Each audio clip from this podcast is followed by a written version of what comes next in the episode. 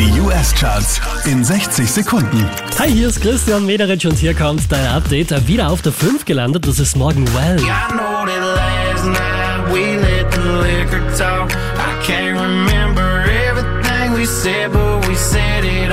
Von der 3 runter auf die 4 geht's für Boys a Liar.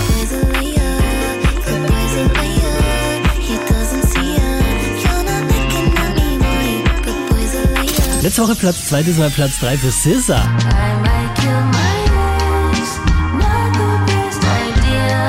Von der 1 runter auf die 2 geht's für Miley Cyrus.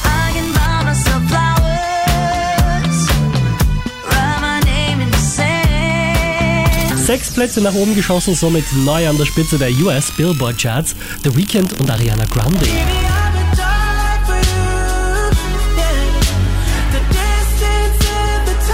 Mehr Charts auf charts.kronehit.at.